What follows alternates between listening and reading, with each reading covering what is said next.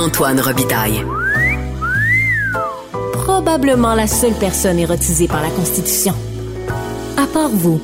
La question du mode de scrutin est sur toutes les lèvres depuis lundi soir, puisque peut-être comme jamais, il a montré ses limites et sa capacité à produire des distorsions graves. On en parle avec Benoît Pelletier. Bonjour.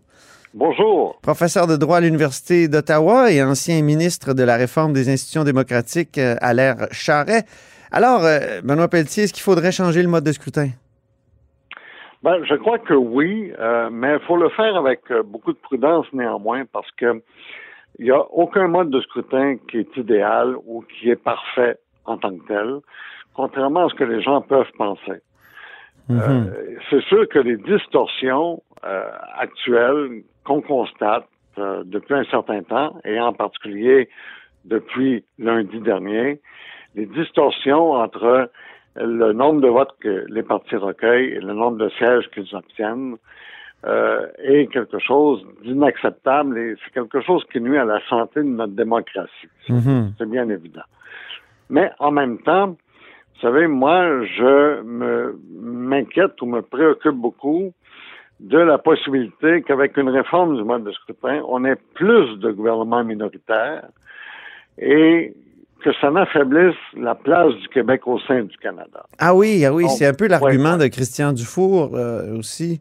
Il a développé dans un livre euh, cet argument-là. Pourquoi, Oui, ça, oui. pourquoi ça minerait la, la place du Québec dans le Canada?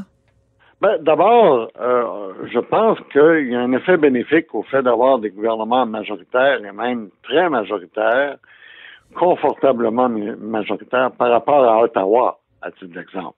Mhm. C'est-à-dire que dans les discussions avec Ottawa, il est bon que nous soyons en présence d'un gouvernement majoritaire bien établi pour quatre ans, bien installé pour quatre ans, plutôt qu'un gouvernement minoritaire qui est susceptible de tomber à tout bout de champ. Mhm. Euh, et c'est la même chose pour les relations avec les autres provinces canadiennes. Je pense que la stabilité politique est un atout pour un groupe qui, comme les francophones du Québec, sont minoritaires dans l'ensemble canadien. Alors donc, euh, je ne suis pas, comment dirais-je, euh, favorable à une réforme du, du mode de, sc- de scrutin euh, à tout prix. Je pense qu'un débat s'impose, que le débat est sain, mais qu'en même temps, on doit toujours avoir à l'œil, on doit toujours, on doit toujours avoir à l'esprit le fait que on ne doit pas non plus favoriser la fragilisation du Québec au sein du Canada. Ça fragilise parce qu'un gouvernement minoritaire, c'est moins fort, c'est moins. euh, Il y a moins de, de possibilités qui faire des gains dans le Canada, c'est ça? Oui, c'est ça. Donc, c'est moins fort en sens où c'est un gouvernement qui est susceptible de tomber euh, au, Hmm. au, au- au- au gré des, des alliances politiques, au gré des circonstances politiques.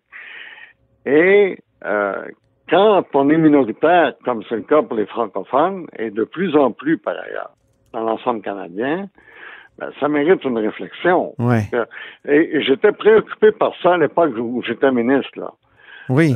Euh, oui, oui, absolument. Oui, parce qu'il faut le dire, euh, vous avez été ministre des institutions démocratiques à une époque où le Parti libéral, contrairement à aujourd'hui, était favorable à un changement de mode de scrutin et même il y a eu dépôt d'avant-projet de loi, il y a eu des consultations importantes, puis tout a été enterré autour de quoi, 2006-2007, je crois. Oui. Je vais vous dire ceci. Je vais vous dire que d'abord, euh, faut remonter jusqu'en 1998, où il y a eu un renversement de la volonté populaire, dans le sens où le Parti libéral du Québec a obtenu plus de votes que le Parti québécois, mais Ouais. néanmoins, c'est le Parti québécois de Lucien Bouchard qui a gouverné le Québec et qui a, qui a formé le gouvernement. Ouais. Et à ce moment-là, s'est engagé au sein du Parti libéral du Québec une réflexion sur justement la réforme du mode de scrutin. Le Parti libéral du Québec avait aussi été victime à deux autres reprises d'un tel renversement de la volonté populaire, mais à l'époque, c'était au profit de l'Union nationale. Oui. Euh, et quand euh, Jean Charest a formé le gouvernement, dans son discours inaugural, il a annoncé sa volonté de réformer fondamentalement les institutions démocratiques au Québec ainsi que le mode de scrutin. Et à ce moment-là, c'était Jacques Dupuis qui était le porteur du dossier. Hmm. Et le gouvernement a déposé un avant-projet de loi dans lequel il a exposé sa volonté d'aboutir à l'adoption d'un mode de scrutin mixte proportionnel. Oui. Et par la suite, j'ai été nommé ministre et j'ai avancé dans ce dossier-là autant que j'ai pu. Regrettez-vous d'avoir abandonné, au fond, d'avoir dû abandonner cette, cette réforme? Non, mais pour être franc, je n'avais pas le choix. Pour, pour deux motifs. Le premier motif, c'est que, étant donné que le gouvernement avait décidé de procéder par un avant-projet de loi, euh, ben forcément, ça prenait le consentement des députés pour aller plus loin.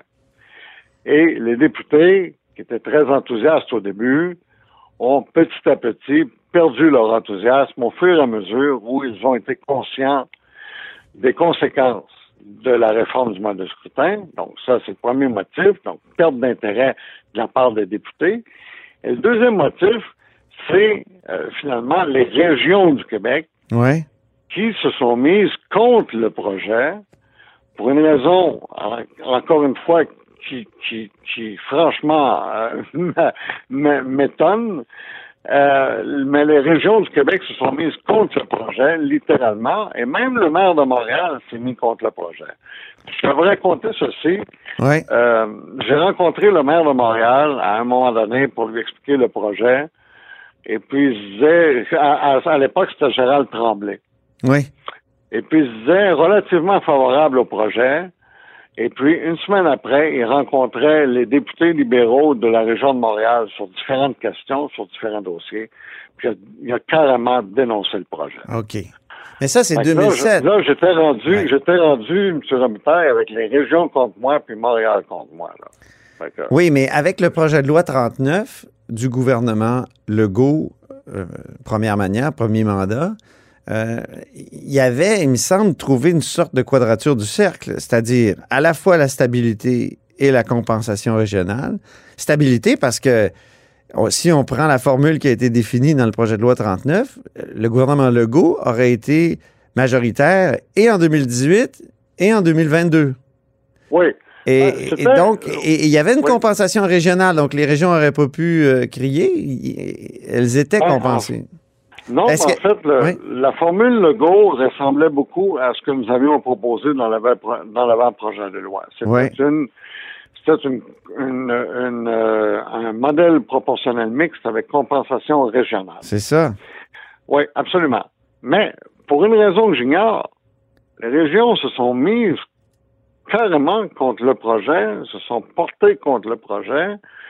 Et moi, ça m'amène à dire ceci, ça m'amène à dire que les résistances contre le projet de la réforme de mode de scrutin sont souvent sous-estimées. Oui. C'est-à-dire que c'est très populaire de dire on est pour la réforme, hein, parce que bon, euh, c'est la justice, c'est l'équité, c'est Ben oui. euh, bon, c'est la démocratie. Mais quand les gens sont au fait des conséquences très directes de la réforme, parfois ils reculent. C'est ça que je veux souligner, là, moi. Ouais. Je veux pas dire que la réforme est impossible, mais moi, j'ai vécu une situation où même des groupes de pression, des groupes d'intérêt qui sont traditionnellement pour la réforme du mode de scrutin, euh, m'obstinaient parce que c'était pas le mode de scrutin que les autres avaient en tête. C'est ça. Ben, c'est ça. Alors, à la fin, vous êtes le porteur de ballon, mais vous êtes pas mal seul sur le terrain, là. Je veux dire, parce que petit à petit, petit à petit, les groupes vous abandonnent ou les groupes se dissocient de vous ou les groupes apportent des nuances qui sont extrêmement gênantes euh, sur le plan politique. Et font Alors- pression sur des membres du- de votre propre caucus, j'imagine, qui, là, se mettent à changer d'idée, puis au caucus, ça devient impossible de, de soutenir le projet de loi, c'est ça? Ben oui, absolument, absolument. Alors moi, dans le cas des régions, c'est une réaction que jamais je n'avais vu venir parce que justement, on avait une, une compensation régionale. Puis pour vous donner une idée, euh, on me disait, ben, on a peur de perdre des députés. Alors, je leur disais, non, non, je vous garantis, vous allez avoir le même nombre de députés. Mais Ben oui. évidemment, il va y avoir des députés de liste. C'est évident. Mais euh, c'était pas suffisant. C'était pas suffisant, même si je leur disais, je vous garantis le même nombre de députés. Écoutez, au maire de Montréal, Gérald Tremblay, j'ai Mhm. dit ceci. J'ai dit, vous allez avoir un déficit démocratique, c'est-à-dire que Montréal va être sous-représenté avec le nouveau mode de scrutin, mais c'est un déficit démocratique de 1 Mhm. C'est beaucoup moins que le déficit démocratique actuel de la ville de Montréal. Ben oui. Beaucoup moins. Puis malgré tout, il a dénoncé le projet. Incroyable.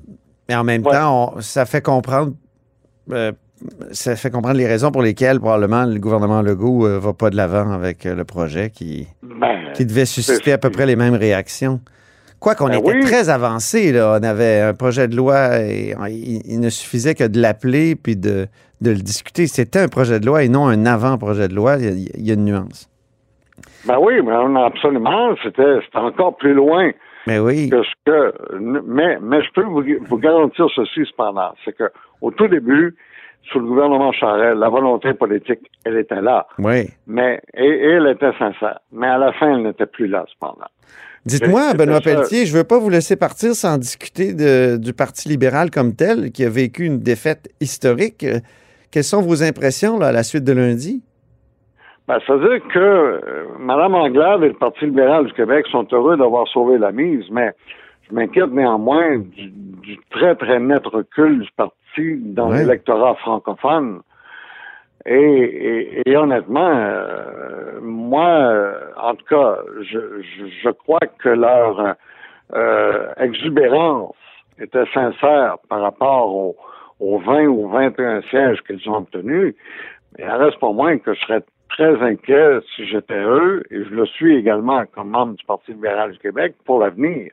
Oui. Parce que, parce que finalement, euh, ce que je constate, c'est que euh, il y a au sein du Parti libéral du Québec un, un nationalisme euh, que je qualifierais, mais je vais me faire, euh, re- je vais me le faire reprocher, mais je qualifierais le nationalisme de façade. Oui.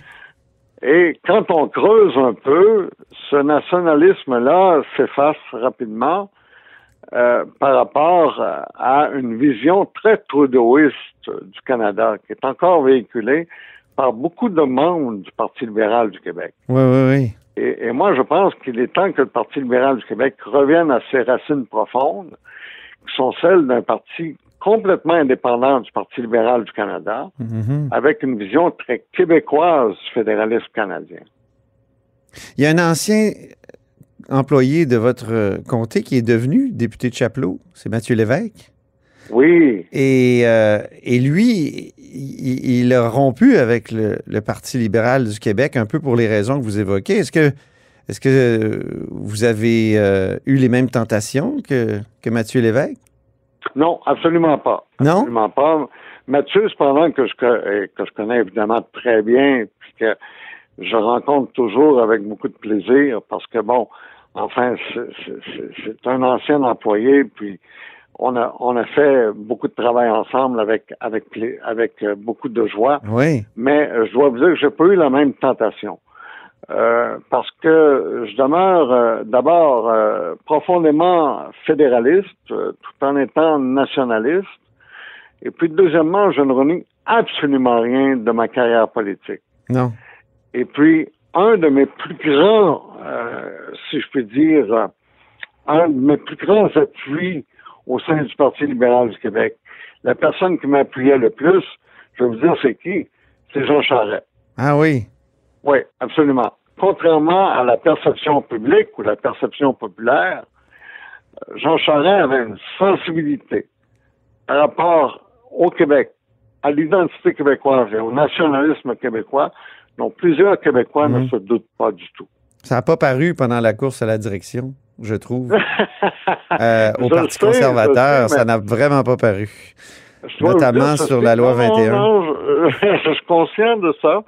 Et il y a un problème de présentation publique et d'image publique vraisemblablement, mais je peux vous dire que quand il, a- il est devenu premier ministre du Québec, Mhm. j'étais avec lui et il m'a dit, Benoît, il dit, je ne suis non seulement premier ministre du Québec, mais je suis aussi le chef d'une nation. Mhm. Et ça, c'est le Jean Charest que moi j'ai connu, euh, dans le privé, évidemment.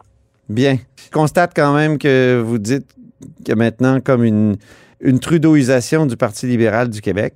oui, oui, euh, absolument, absolument. Je, je, ne m'en cache pas et je le regrette vivement parce que finalement. Vous êtes un peu le dernier des Mohicans.